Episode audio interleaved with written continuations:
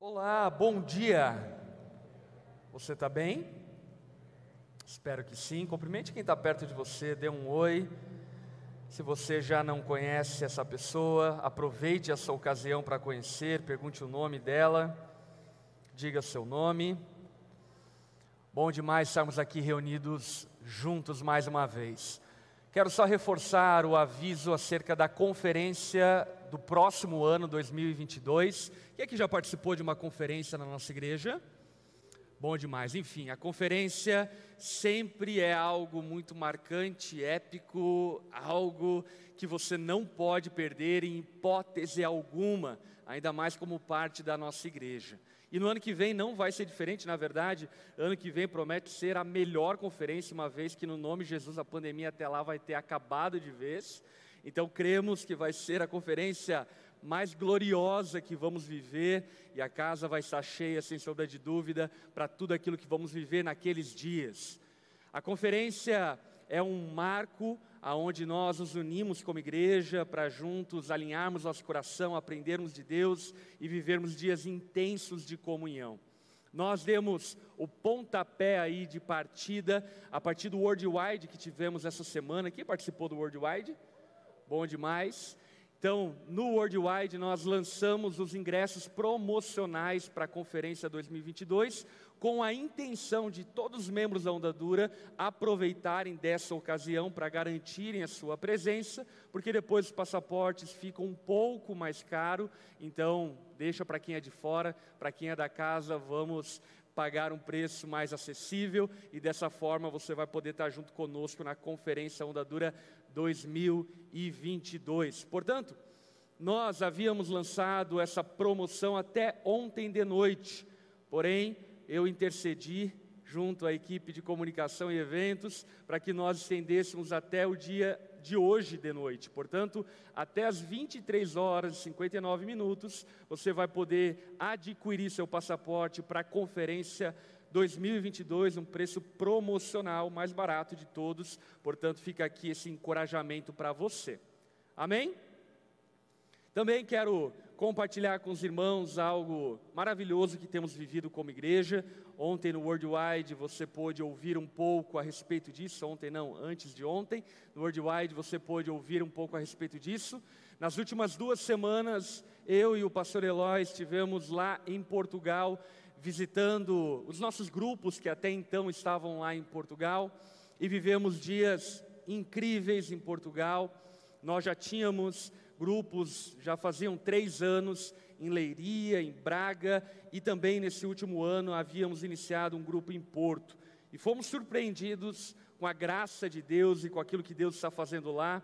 Tivemos dois cultos um em Lisboa e outro em Porto, os dois cultos com as inscrições esgotadas.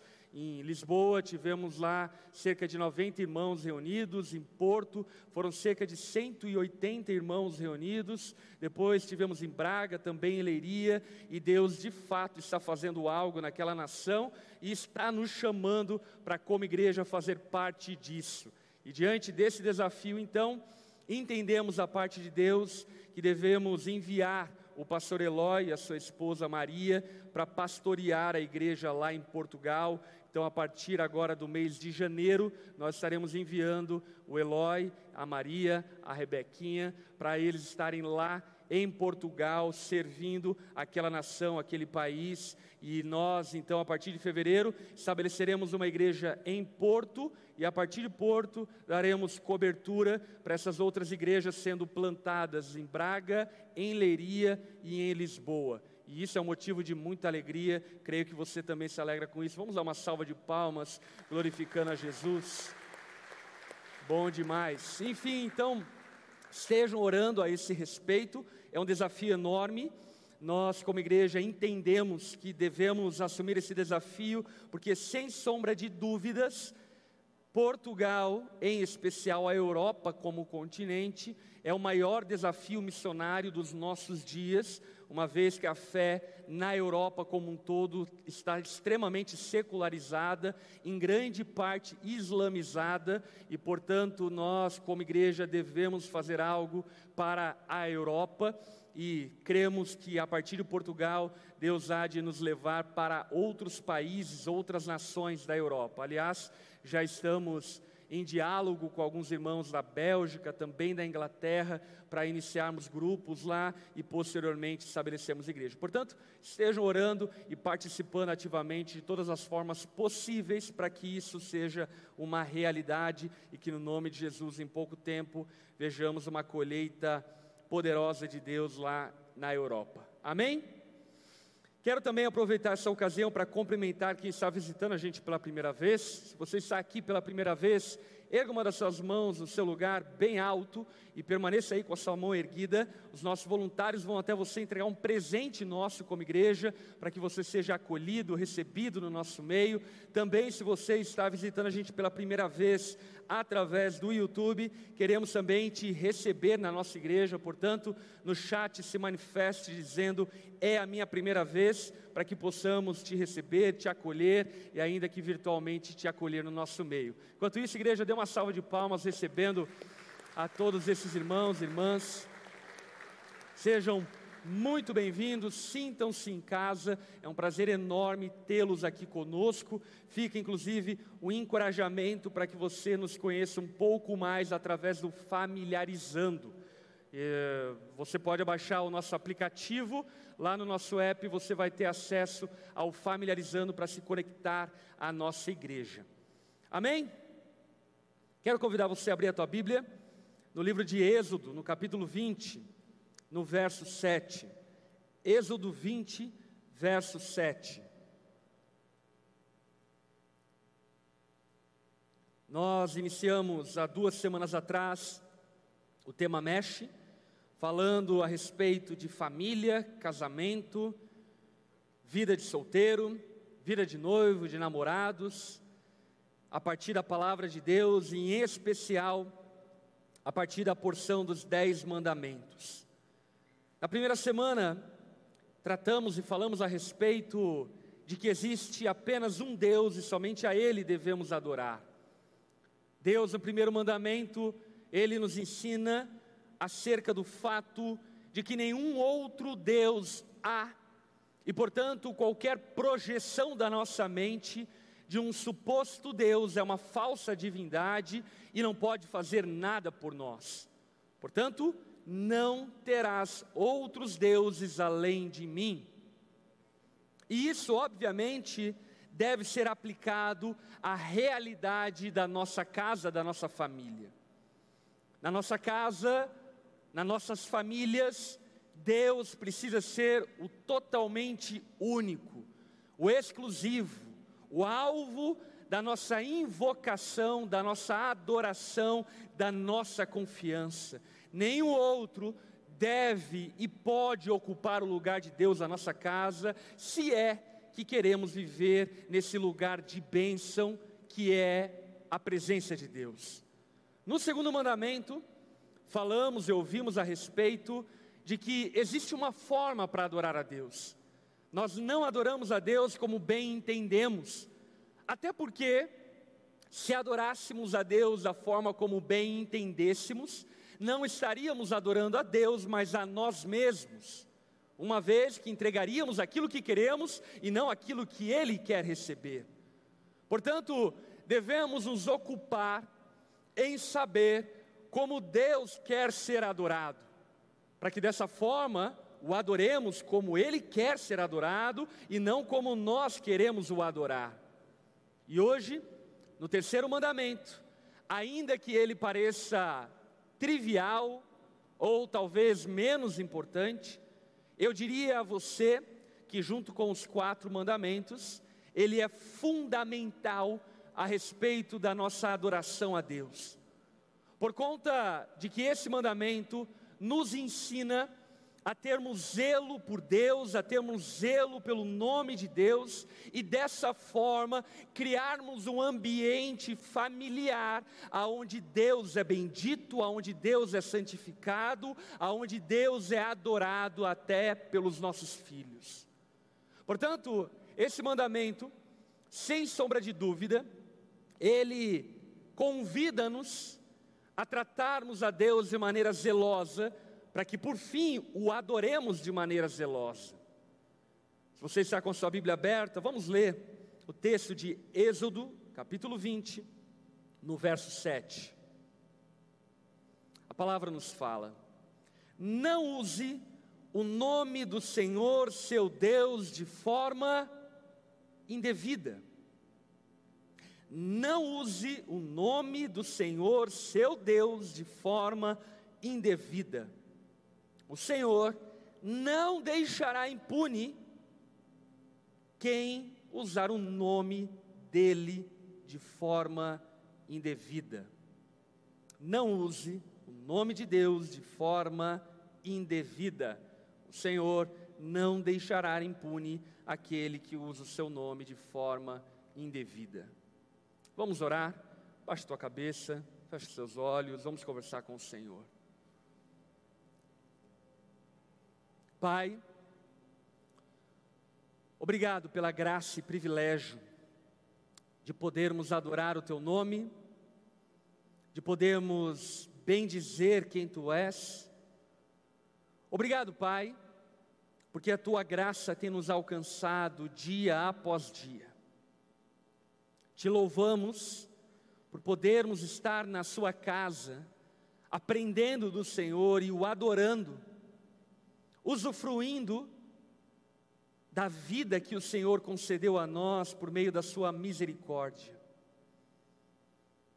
E a nossa oração, nosso clamor nas, nessa manhã, diante da Sua palavra, é: Senhor, fala conosco, quebranta-nos e transforma-nos, ensina-nos o caminho da santidade por amor ao Teu nome, para que colhamos os benefícios de vivermos uma vida reta diante do Senhor.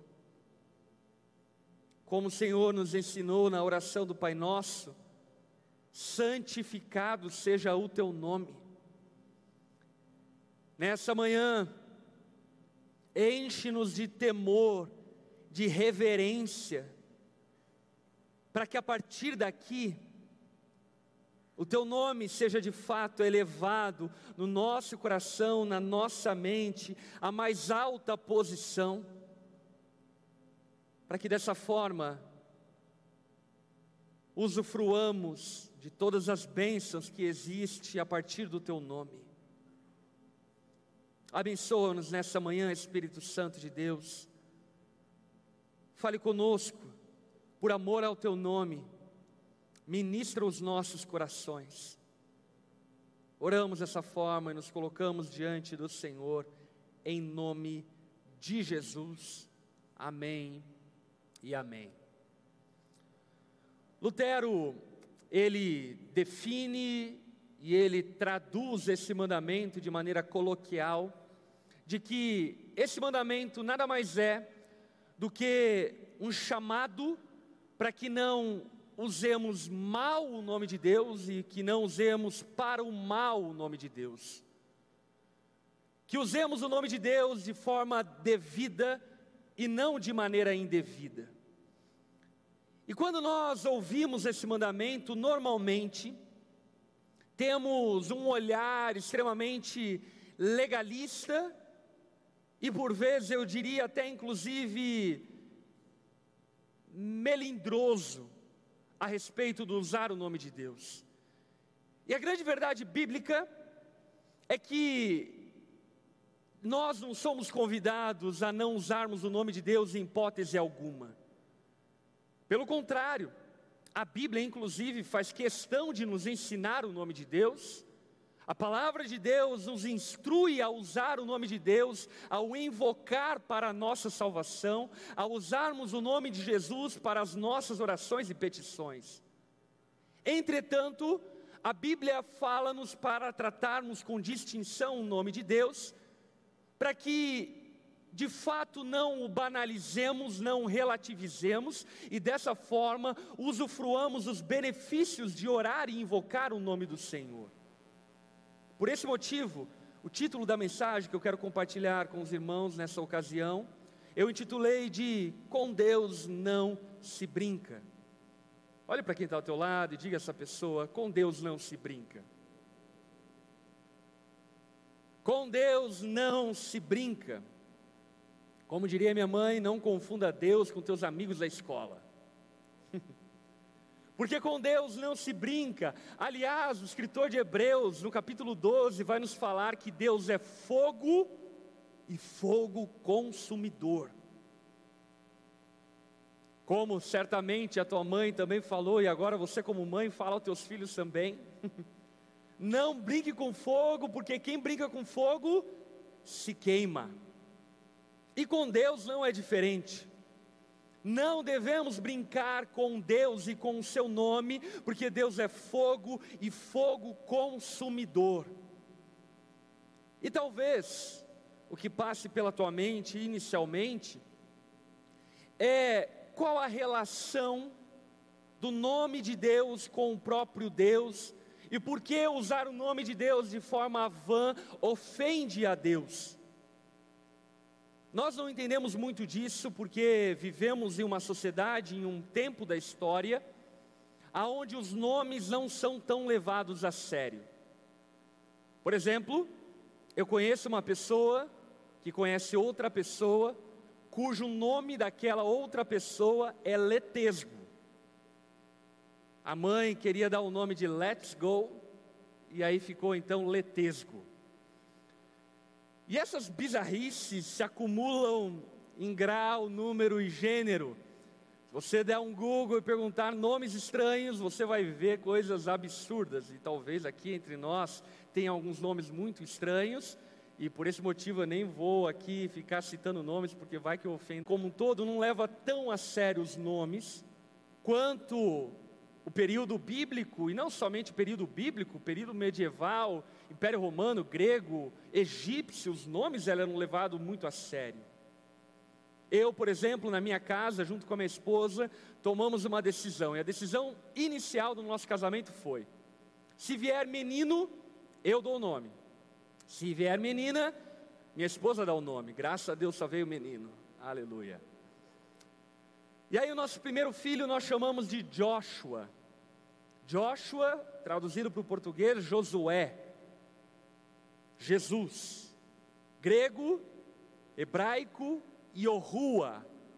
Eu queria que o meu nome, o nome do meu filho carregasse a nossa fé familiar. Que por onde ele fosse, ainda que as pessoas não soubessem, ao chamarem ele de Joshua, estariam chamando o nome de Jesus, aquele que veio para nos salvar, o nosso resgatador, o Cristo de Deus. Nosso segundo filho, eu decidi dar o nome a ele de Zion. Zion é um monte que tem em Jerusalém, no qual a profecia bíblica, de maneira simbólica, diz que esse monte é o lugar da habitação de Deus.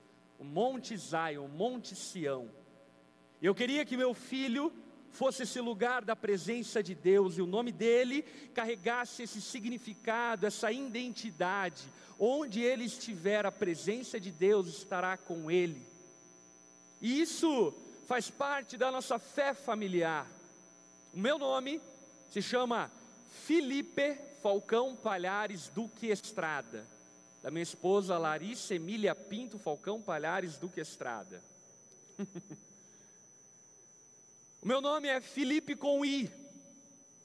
Você sabe se o pai é crente ou não, se ele dá Felipe, não é crente. Se ele dá Felipe, é crente.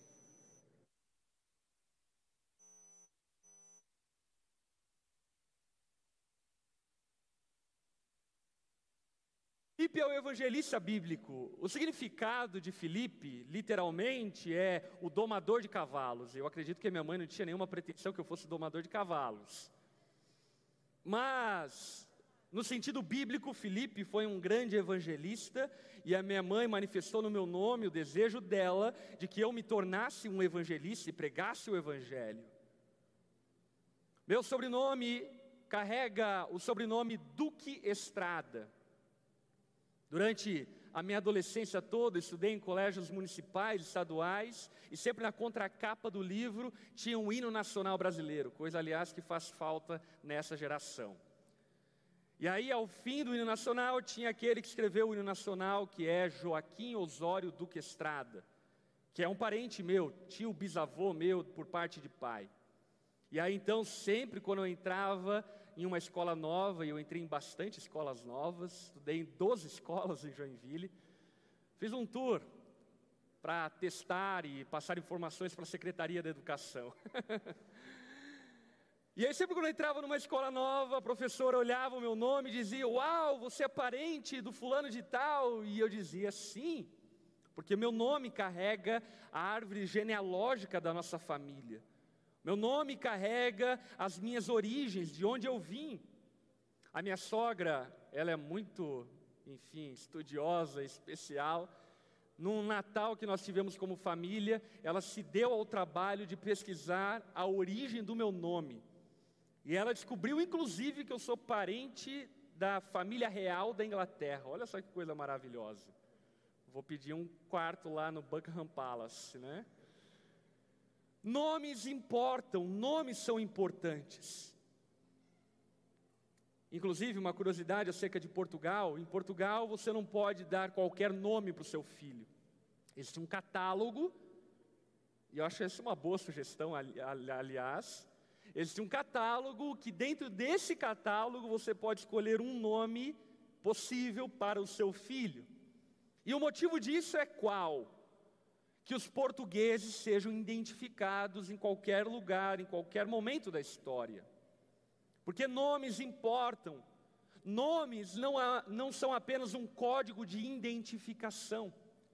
Até porque, se fossem apenas um código de identificação, nós poderíamos chamar a partir de números 013 ou algo do tipo. Mas nós temos um nome. Nome diz respeito à identidade. Nome aponta para quem você é, aponta para suas origens, e com Deus não é diferente. Lá em Êxodo, no capítulo 3, quando Deus se revela a Moisés, no episódio da sarça ardente, lá Moisés, dialogando com Deus, pergunta o nome de Deus para Deus. E Deus então fala: O meu nome é Eu Sou aquele que é autoexistente, aquele que é antes do princípio, o Criador dos céus e da terra. Eu sou, é o nome de Deus, que se formou um tetragrama hebraico. Quando Jesus é gerado no ventre de Maria pelo Espírito Santo, um anjo parece a Maria, e aparecendo a Maria, além de dizer a ela o que ela carregava no ventre, ele faz questão de falar o nome que o pai deu ao filho. Ele se chamará, chamará Emanuel. Emanu, conosco, El, vem de Elohim, Deus conosco. O nome de Jesus apontava para o seu ministério. O nome de Jesus apontava para quem ele era, o Deus conosco. Já imaginou que coisa maravilhosa? Os amigos de Jesus chamando ele, Ei, Emanuel, e enquanto estão chamando o nome dele, estão dizendo: Deus está conosco, Deus está aqui. Portanto, o que eu quero que você perceba, que não apenas no sentido histórico, não apenas no sentido intelectual e culto, mas no sentido bíblico e espiritual, os nomes carregam uma identidade, os nomes importam. Os nomes importam porque os nomes apontam para alguém. E sendo assim, sempre quando banalizamos, relativizamos, diminuímos ou conformamos o nome de Deus, na verdade, o que estamos fazendo é banalizando, relativizando, diminuindo o nome de Deus, mas não apenas o seu nome, mas o próprio Deus. Quando Deus é tratado de maneira banal por você, pai, na sua casa, o que seus filhos estão aprendendo não é que apenas o nome de Deus é banal, mas que o próprio Deus é banal. Quando o nome de Deus é tratado de maneira relativa, coloquial, habitual por nós, como uma expressão popular, o que nós estamos ensinando aos nossos filhos e legando às próximas gerações é uma ideia banal de quem Deus é. E isso, sem sombra de dúvida, altera completamente a compreensão que você, que os seus filhos, que a sua esposa, que os seus netos terão acerca de quem Deus é. Por isso, esse mandamento, ele nos ensina a tratarmos a Deus com a distinção que lhe é devida. Não usem o nome de Deus em vão. Não use o nome de Deus de maneira vazia, não use o nome de Deus de maneira nula, não use o nome de Deus de maneira inútil, não use o nome de Deus sem propósito. O nome de Deus deve ser tratado como Deus é, distinto, santo, santo, santo, tratado com a honra e com a dignidade que lhe é devida. Olha alguns textos da palavra de Deus que nos falam acerca do nome de Deus. Salmos capítulo 8, verso 1. Ó Senhor, nosso Senhor, teu nome majestoso enche a terra. Salmos 29, 2. Honrem o Senhor pela glória de seu nome e adorem o Senhor no esplendor da sua santidade. Mateus 6, 9. Pai nosso que está no céu, santificado seja o teu nome. Filipenses 2:10, para que ao nome de Jesus todo joelho se dobre nos céus, na terra e debaixo da terra. A palavra de Deus nos convida, como o povo santo de Deus, a tratarmos o nosso Deus de maneira santa e a maneira como nós nos referenciamos ao nosso Deus é a partir e é através do seu nome. Portanto, não devemos usar o nome de Deus em vão. E a partir disso, então, eu quero sugerir quatro maneiras pela qual nós não banalizamos e não relativizamos o nome de Deus. A primeira delas, e talvez eu diria mais gritante, até porque esse mandamento, de uma maneira restrita, aponta exatamente para essa primeira maneira a qual eu quero pontuar com vocês, que é não fazendo falsos juramentos. É interessante nós pensarmos que Deus ele é testemunha de todos os nossos juramentos, contratos e alianças. Em última análise, todo o acordo que nós fazemos, toda a palavra que nós damos, nós estamos dando em nome de Deus. A palavra nos ensina a não jurarmos por Deus. E talvez alguns entre nós pensem então que se não devem jurar em nome de Deus, então devem jurar por outras coisas.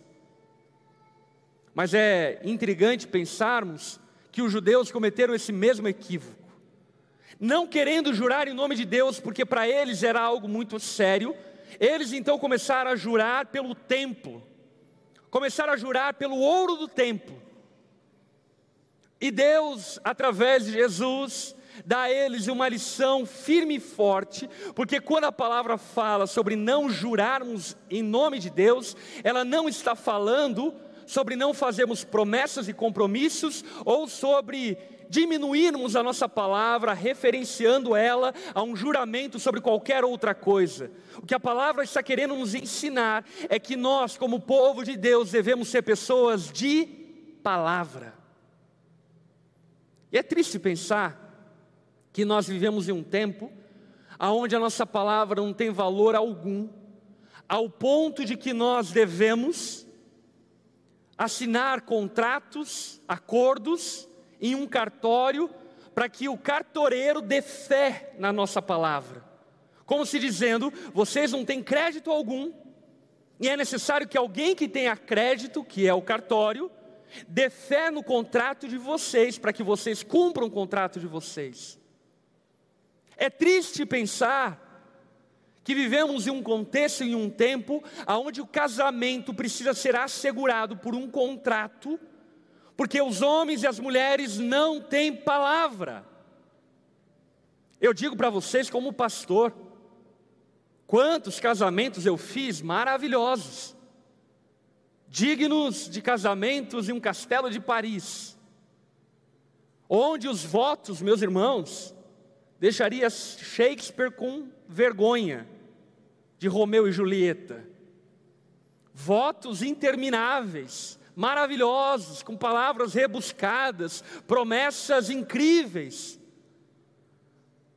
Mas já vi tais promessas e alianças sendo quebradas no terceiro mês de casamento.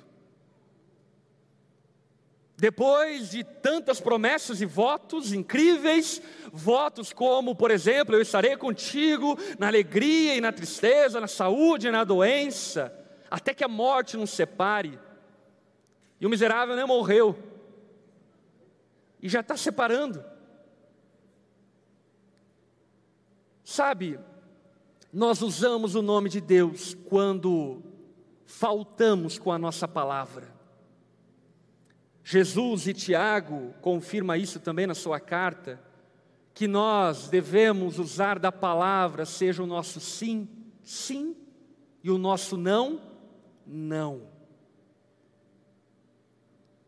Devemos honrar a nossa palavra, porque desonrando a nossa palavra, nós estamos desonrando o próprio Deus que é testemunha da nossa palavra. Pais que desonram a sua palavra para com seus filhos estão desonrando o próprio Deus. Promessas vazias, promessas frívolas, em todos os lugares. Quantas vezes na nossa igreja eu já ouvi promessas incríveis, pessoas prometendo coisas como, por exemplo, estamos juntos até o fim. Três meses depois, nem me viu. Promessas familiares, filhos, semana que vem o papai vai ter tempo com você. O filho está com 50 anos e o pai ainda não teve tempo.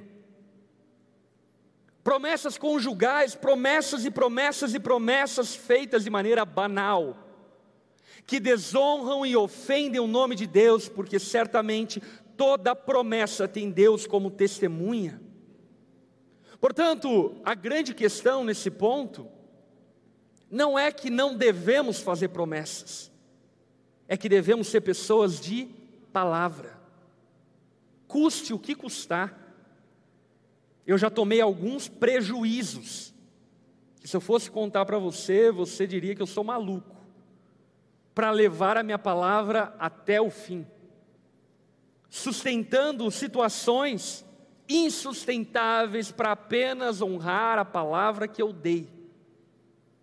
Porque eu compreendo que Deus é testemunha do meu sim e do meu não, e eu devo honrar o meu sim e o meu não, ainda que isso custe muito caro.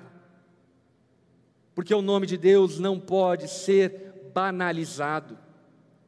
Nós desonramos o nome de Deus quando professamos a fé cristã e não nos esforçamos em viver em conformidade com a fé que professamos.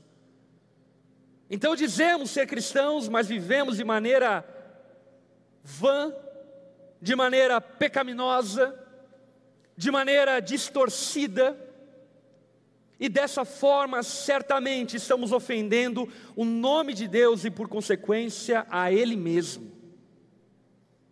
Uma segunda maneira pela qual podemos quebrar o terceiro mandamento é usando de invenções, previsões, apropriações e profetadas em nome de Deus. Como pastor e como igreja, nós cremos a continuidade dos dons espirituais, inclusive no dom da profecia.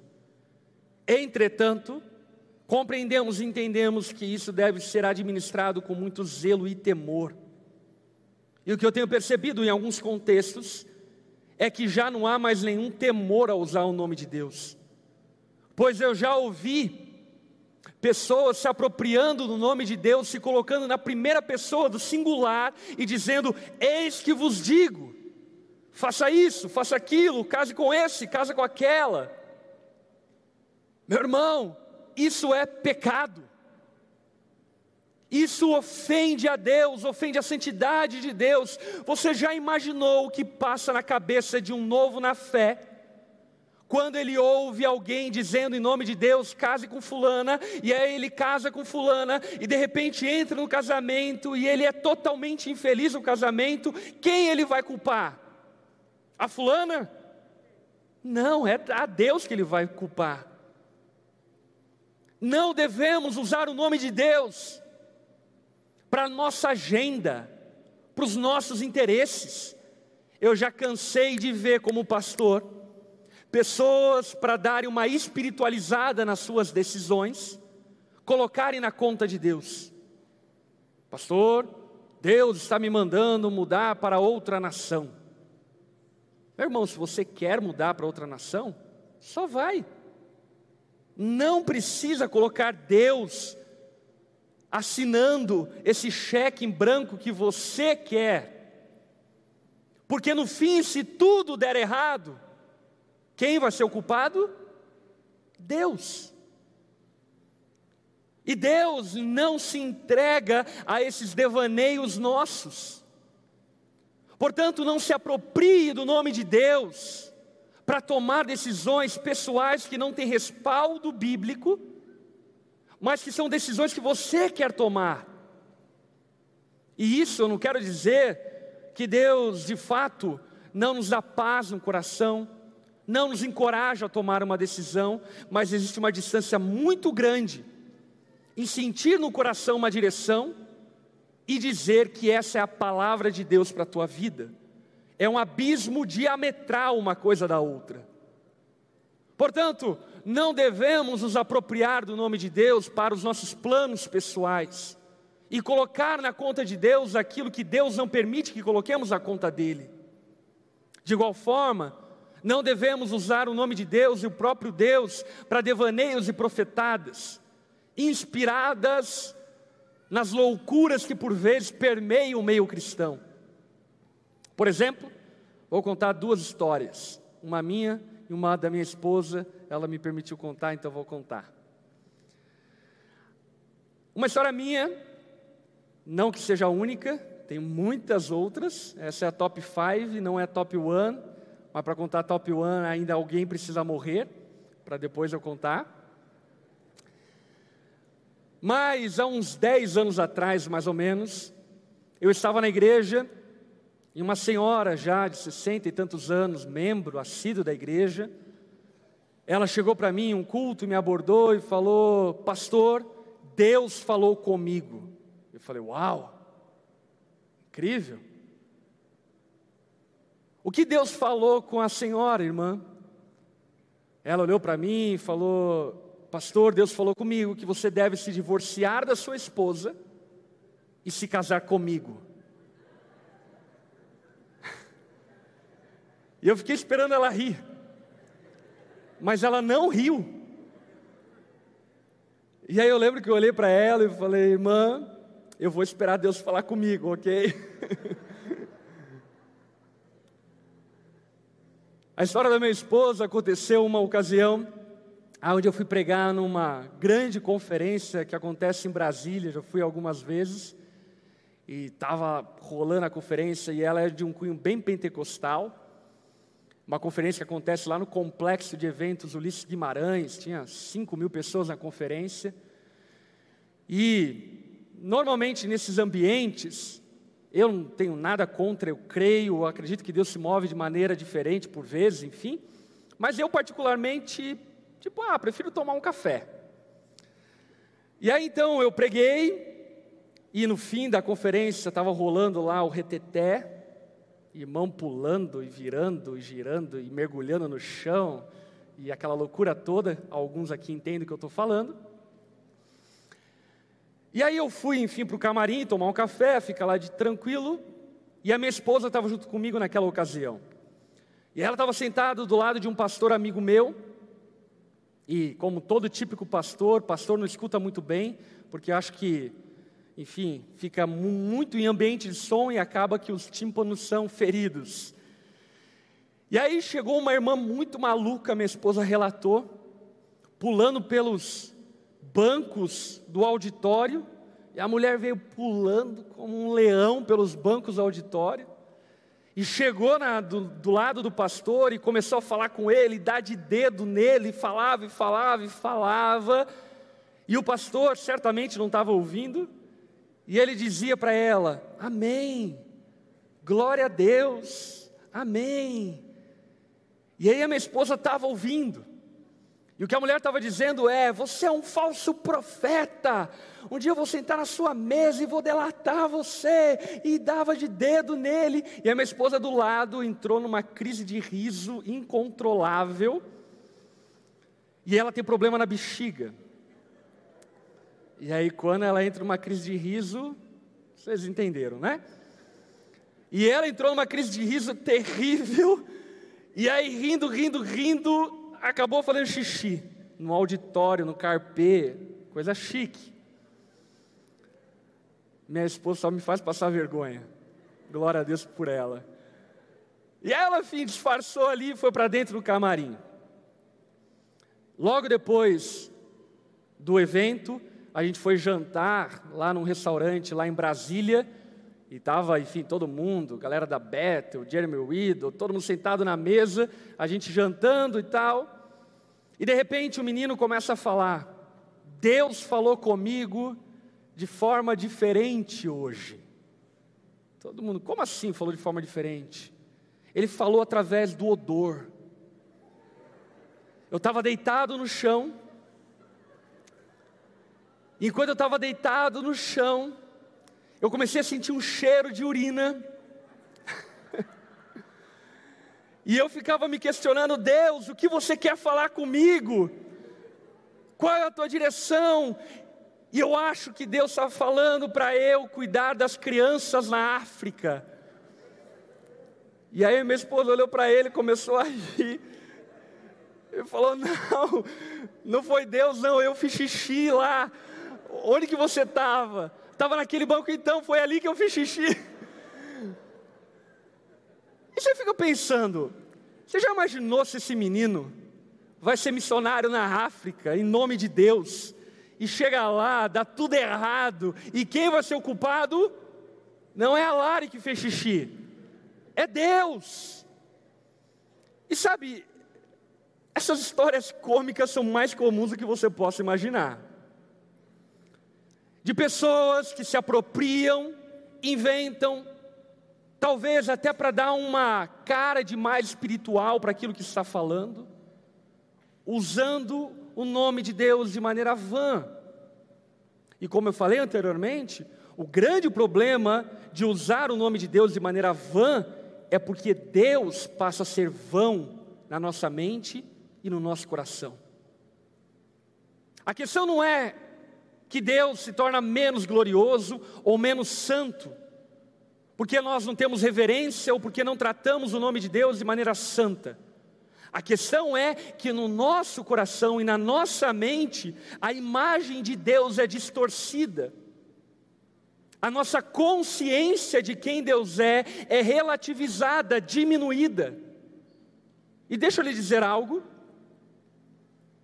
Vivemos em um tempo e uma geração, por exemplo, o continente europeu, que por conta da relativização, da banalização do nome de Deus, Deus se tornou banal. Por exemplo, no continente europeu, as pessoas sabem quem é Jesus. Mas em grande medida, Jesus é apenas um personagem da história, assim como Napoleão Bonaparte ou qualquer outro. Porque o nome de Jesus, o nome de Deus foi relativizado com o passar do tempo. E nós corremos o risco disso estar acontecendo na nossa própria casa. Ao relativizarmos o nome de Deus, ao usarmos de maneira inapropriada, por exemplo, mãe, nunca faça isso. Filho, Deus não gosta que você deixe comida no prato. Talvez Deus até não goste, mas a palavra de Deus não fala que Deus não gosta que deixe comida no prato. Então assuma a bronca, diga você, eu não gosto que você deixe comida no prato. Amém? Filho, Deus castiga quem não come salada. Deus não, a vida castiga. Mas o que eu quero que você perceba é que por vezes, querendo de alguma forma dar um tom de maior peso, Usamos o nome de Deus e o que acontece é que criamos filhos com uma ideia relativizada e banalizada de quem Deus é. E daqui a pouco eu vou entrar no grande problema disso. Mas continuando, terceira maneira pela qual nós não devemos quebrar o nome de Deus. Não use o nome de Deus para exibição. Políticos, cantores, ovelhas, que, por exemplo, para darem uma espiritualizada no seu casamento, fazem um casamento, uma cerimônia linda, com louvor, com canções e cânticos, assim por diante, e acabou a cerimônia de casamento, vira um baile funk, que coloca o bonde do Tigrão no chão, escandalizado, fica os membros do Gondizila. Sabe, não devemos usar o nome de Deus para exibicionismo usar o nome de Deus para exibição pessoal. Quanta gente eu vejo usar, por exemplo, o nome de Deus, versículos bíblicos, inclusive, para legendar fotos sensuais. O que se passa? Não use o nome de Deus em vão. Por exemplo, nas últimas eleições municipais, dado o crescimento do evangelicalismo, eu vi uma pesquisa que eu fiquei alarmado, que havia crescido cerca de 60% o uso de títulos evangélicos para candidatos, apóstolo, missionário, pastor, isso aqui, isso aqui lá.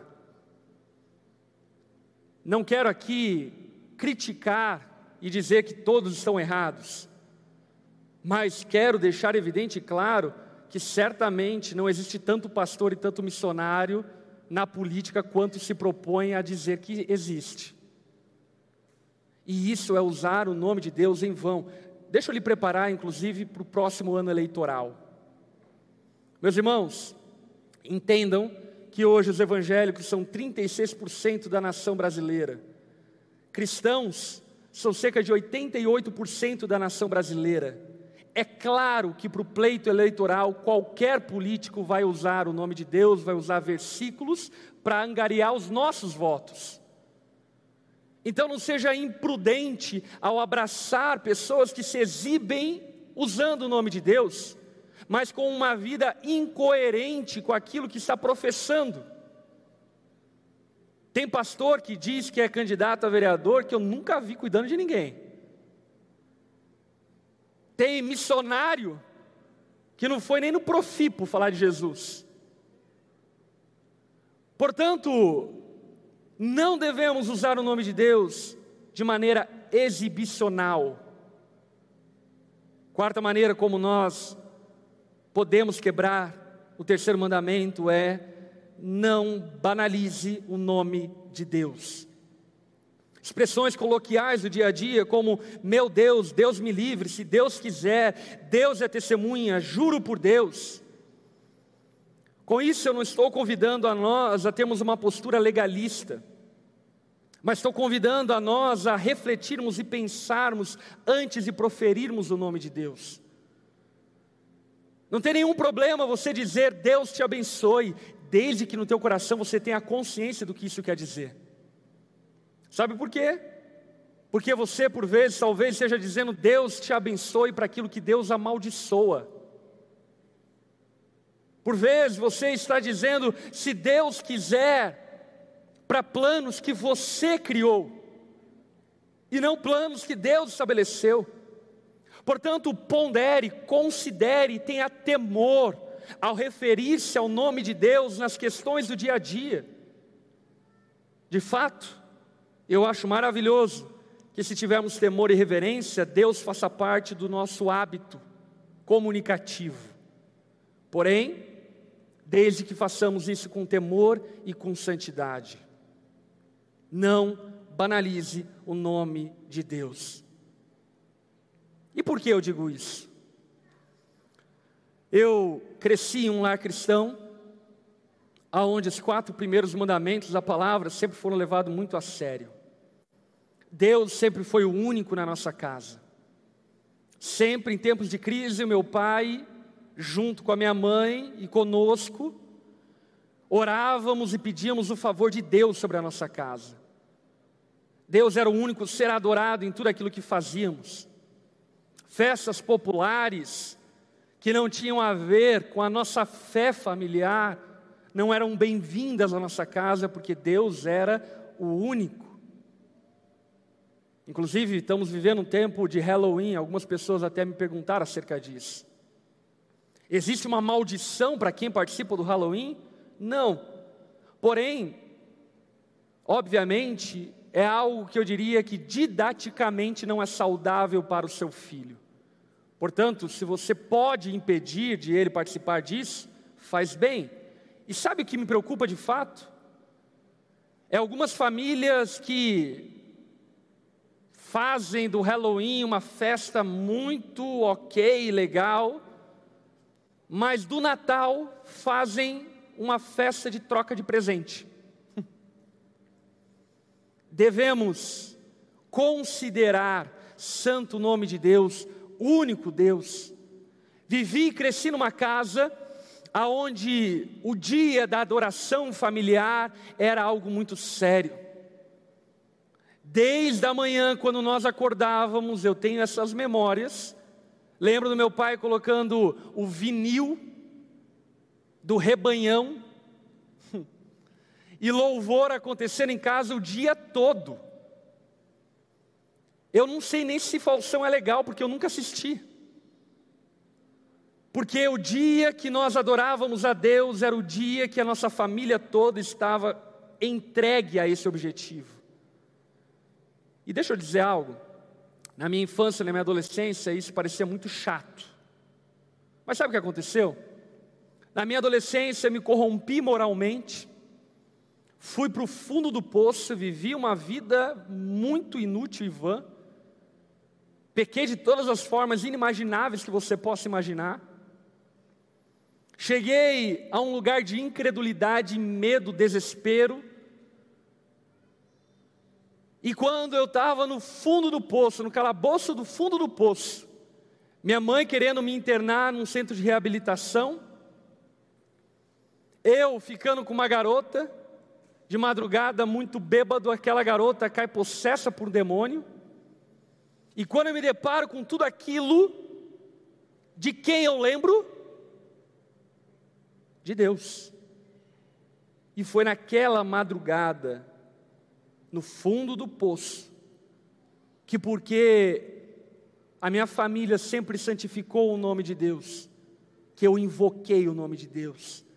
E eu lembro, como se fosse hoje, de madrugada, dizendo: Deus, tenha misericórdia de mim, salva a minha vida, me transforma.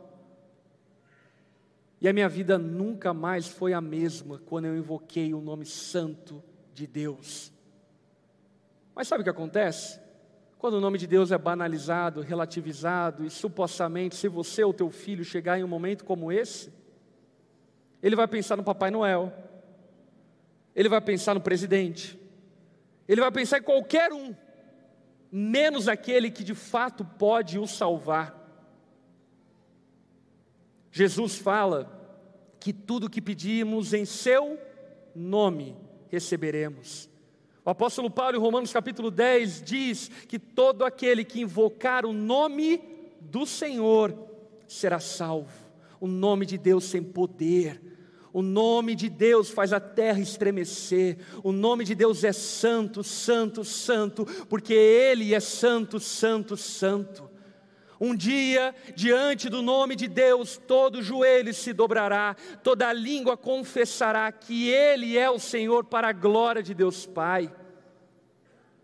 Através do nome de Jesus, pecadores são salvos. Não há outro nome dado aos homens, o qual importa que sejamos salvos, senão através do nome de Jesus. Mas se o nome de Jesus for relativo, for diminuído, for pequeno, for banal, como milagres vão poder acontecer na sua casa? Como salvação vai ser operada nos seus filhos? Se é a ideia que seus filhos têm de Deus não é o Deus revelado na palavra. Amém? Baixe tua cabeça, feche seus olhos. Palavra fala que todo aquele que invocar o nome do Senhor será salvo.